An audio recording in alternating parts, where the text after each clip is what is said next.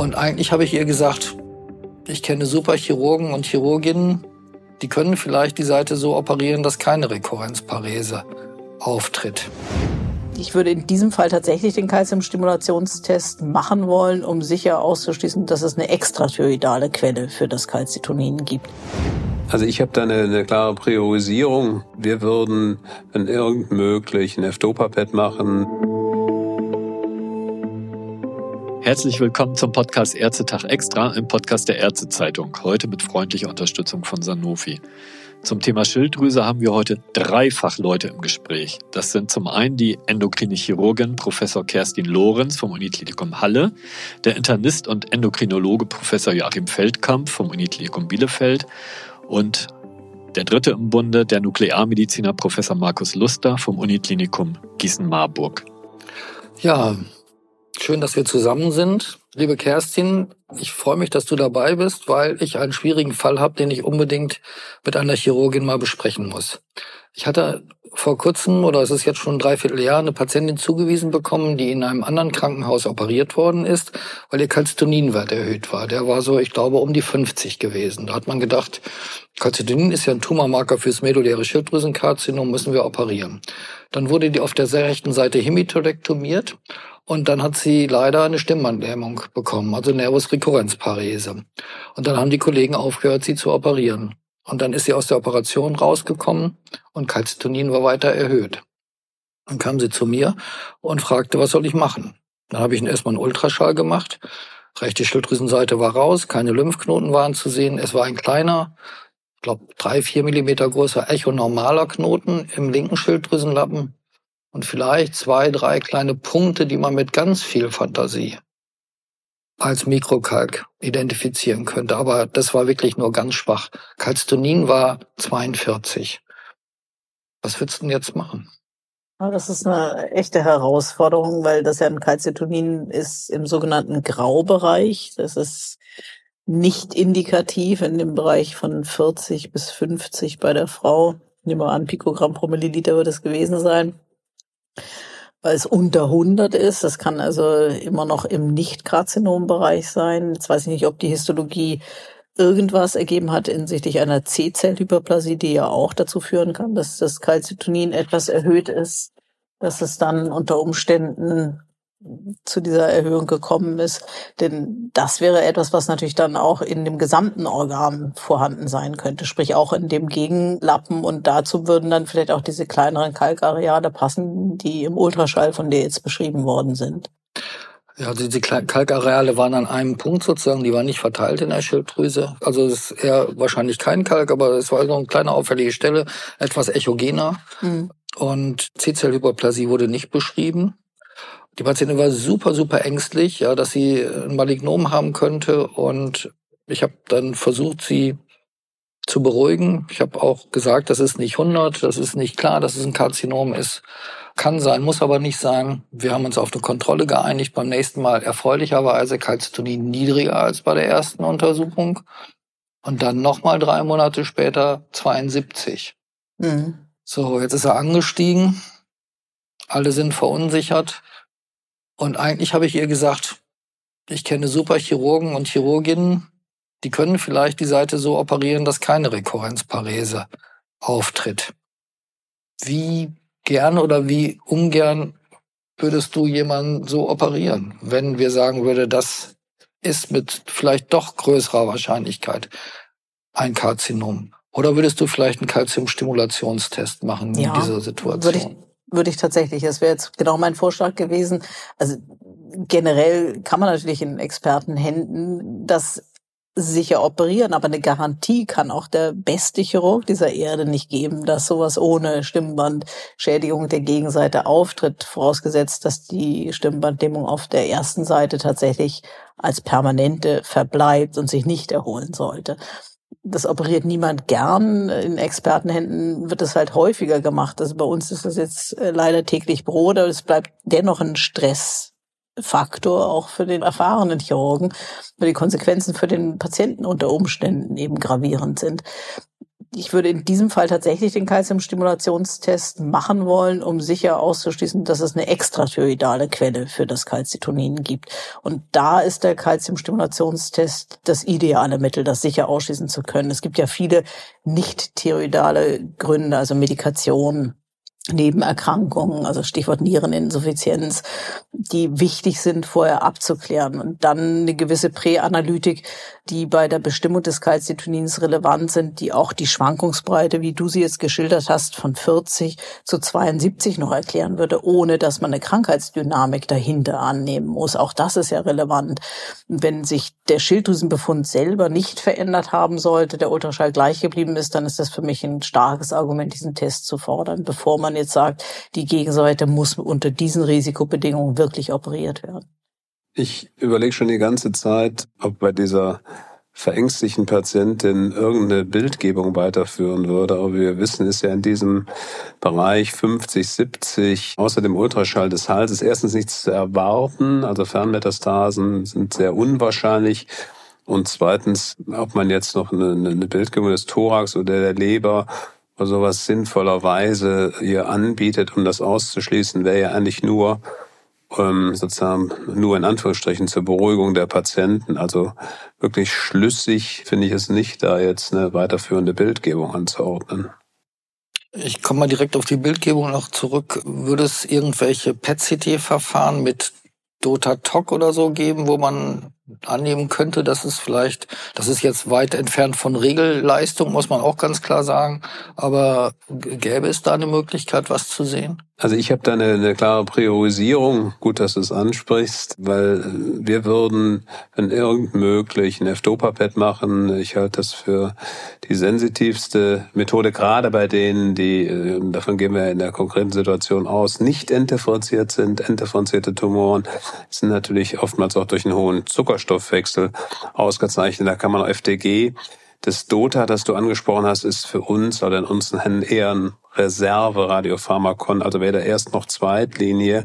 Aber nochmal, ich, bei diesen Spiegeln ist in unseren Händen sehr selten was zu sehen. Äh, Im Zweifelsfall dann schon wieder falsch positive Befunde, die noch mehr Verwirrung stiften, als wir ohnehin schon haben. Aber ja. Stichwort, gibt es denn ein Level des Calcitoninwertes, der für dich in der Sensitivität des Dopa-PET-CTs relevant wäre? Also diese Level waren in verschiedenen Leitlinien immer mal wieder. Ich glaube, inzwischen sind sie wieder rausgeflogen, weil es natürlich biologisch nicht wirklich Sinn macht. Aber unter 100 oder besser 150 halte ich es nicht für zielführend. Das ist zumindest mal die eigene Erfahrung, haben wir auch publiziert. Aber so in der Größenordnung sollte es schon sein. Also ich glaube, die einzige Variante, die eben man vielleicht noch anschließen könnte, wenn man jetzt ganz klar bei einer Risikokonstellation wie bei dieser Patientin ausgeht, was ja in einzelnen Publikationen zur Diskussion gestellt wird, eine Feinnadelpunktion dieser Areale des Schilddrüsenlappens zu machen und ein Calcitonin-Washout aus der Punktion zu machen, um das nochmal zu korrelieren. Und wenn das wirklich hoch sein sollte, dann glaube ich, hätte man ein starkes Argument zu sagen, okay, die Schilddrüse ist doch der Fokus. Ja, aber dafür sind die, das, was ich sehe, ist zu klein, als dass man wirklich glauben könnte. Das ist kein Knoten, den man sehen kann. Das ist einfach ja. so leicht auffällig, ohne dass wir sagen würden, da können wir jetzt eine größere Punkthartmenge rausholen. Gut, grundsätzlich ist das natürlich machbar. Ich komme aber nochmal auf den Calciumstimulationstest zurück. Den würden wir sicherlich auch äh, machen.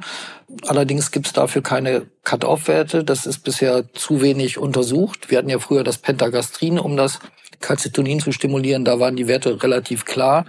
Heute muss man sagen, gibt es keine Werte, wo wir nachgucken können, ab dann ist es Calcinon und ab dann nicht. Es bleibt also ein Graubereich. Es sei denn, dass es völlig exzessiv hochschießt, dann würden wir sagen, okay, das ist sehr wahrscheinlich ein Karzinom. Ja, aber es hilft zumindest auszuschließen, dass es nicht thyroidalen Ursprungs ist, wenn es nämlich nicht stimulierbar ist. Und damit hätte man ja schon mal eine Sache ausgeschlossen. Selbst wenn es keinen Cut-off-Wert ja, gibt. Auf jeden Fall. Du hattest vorhin schon gesagt, Niereninsuffizienz muss man ausschließen. Rauchen ist auch noch so ein Punkt. Raucher, die haben auch höhere Calcitoninwerte. Das ist richtig. Aber du hast jetzt die Feinnadelpunktion angesprochen. Ich gehe mal weg von diesem Fall und nehme jetzt einen Patienten, der einen kalten Knoten hat, der vielleicht ein bisschen Mikrokalk hat und von dem wir wissen, das Calcitonin ist 200. Sollen wir den auch punktieren oder sollen wir den direkt zu dir zur Operation schicken? Das ist eine spannende Diskussion. Ich glaube, das ist noch nicht abschließend beurteilt. Ich denke schon, dass die eigentliche Klärung mit der Operation gegeben ist. Mich würde da wieder der Ultraschallbefund sehr interessieren, um das entscheiden zu können. Wenn man die ganz aktuellen Literaturen und Studien ansieht, dann ist ja auch beim medullären Schilddrüsenkarzinom möglich, zurückzutreten von der bisher geforderten Tötektomie und zentralen Lymphknotendissektion unter bestimmten Voraussetzungen. Und wenn ich jetzt zum Beispiel nur eine isolierte Läsion habe auf einer Seite, keine vergrößerten Lymphknoten und einen Calcitoninwert, der eine biochemische Heilung erwarten lässt, wenn das Karzinom entfernt wäre, dann kann man ja diskutieren, ob man auch da anbietet, weniger als eine Tötektomie mit Lymphknotendissektion zu machen. Und dann wäre unter Umständen die Punktion dieses Herdes mit einem Washout vom Calcitonin interessant. Aber auch da nochmal gibt es keine Cut-off-Werte, die bisher einem anzeigen, dass man damit als therapeutisches Konzept richtig liegt und immer noch eine biochemische Heilung erreicht. Mhm. Da habe ich so zwei Punkte. Das eine ist, dass mir manchmal Chirurgen dann sagen, wenn ihr da reinpunktiert, dann entsteht diese Desmoplasie, also etwas, was die histologische Einschätzung anders macht hinterher. Und das zweite ist, es gibt ja in 25 Prozent sind es ja vererbbare Tumore, medulläre Schilddrüsenkarzinom. Wenn es ein hereditäres Karzinom wäre, dann müsste man Thyroidektomieren, weil die ja oft auch weitere Herde haben, dann oft eine C-Zellhyperplasie haben. Sollen wir dann zwischen Feinnadelpunktion und Operation noch eine genetische Untersuchung machen? Also ich würde mal sagen, dass das eine Kannentscheidung ist. Zeitlich kann man das ja immer noch nachholen. Gut, das hätte dann den Nachteil, dass man unter Umständen zweizeitig operieren müsste. Aber wenn man sagt, der Organerhalt ist einem wichtig, dann ist ja auch ein zweizeitiges Konzept etwas, das man gut vertreten kann. Zudem kann man die Molekularpathologie dazu nutzen, hat vielleicht schon aus dem Tumor Mutationen, die hinweisend sind, dass man sinnvollerweise die Humangenetik nachholt, ob es wirklich ein hereditärer Tumor ist. Aber auch da ist es so, die Multifokalität ist ein Risiko, was man aber diskutieren kann. Es ist ja keine Mussentscheidung, dass das Organ fällt. Ich frage mich immer beim Organerhalt, ob das ein Wert per se ist. Das ist im Moment, glaube ich, so ein bisschen der Hype. Ne? Klar, es gibt in vielleicht weniger erfahrenen Zentren Nebenwirkungen, die natürlich vom Ausmaß der Operation auch abhängen. Aber vielleicht nochmal die Frage an dich. Wie schwierig ist es denn, Patienten nach Thyroidektomie mit Schilddrüsenhormon und auch da gibt es ja inzwischen eine ganze Palette an Möglichkeiten, gut einzustellen. Ist das ein ganz reales Problem und in welchem Umfang ist das ein reales Problem? Also die allermeisten Patienten kann man gut einstellen ohne ein Problem. Aber es bleibt ein Restsatz, von denen ich auch fünf bis zehn Prozent einschätze, wo es wirklich schwierig ist und äh, wo wir immer wieder Probleme haben. Die Patienten ganz klar sagen, dass ihre Lebensqualität nicht mehr so ist wie vorher. Aber noch viel schwieriger ist das Problem des Hypoparathyroidismus, weil das, falls das auftritt nach einer Thyroidektomie, das ist wirklich ein gesundheitliches Problem. Lebensqualität sinkt, Nierensteine, Organverkalkung, das kann alles auftreten. Das ist dann richtig schwierig. Aber die Schilddrüsenhormoneinstellung, zumal es jetzt ja auch viele Präparate gibt, die Zwischendosierungen haben, damit kann man das relativ gut machen. Also da sehe ich nicht unbedingt das Problem, aber ich finde es gut, dass wir das nochmal diskutieren. Organerhalt, ja oder nein.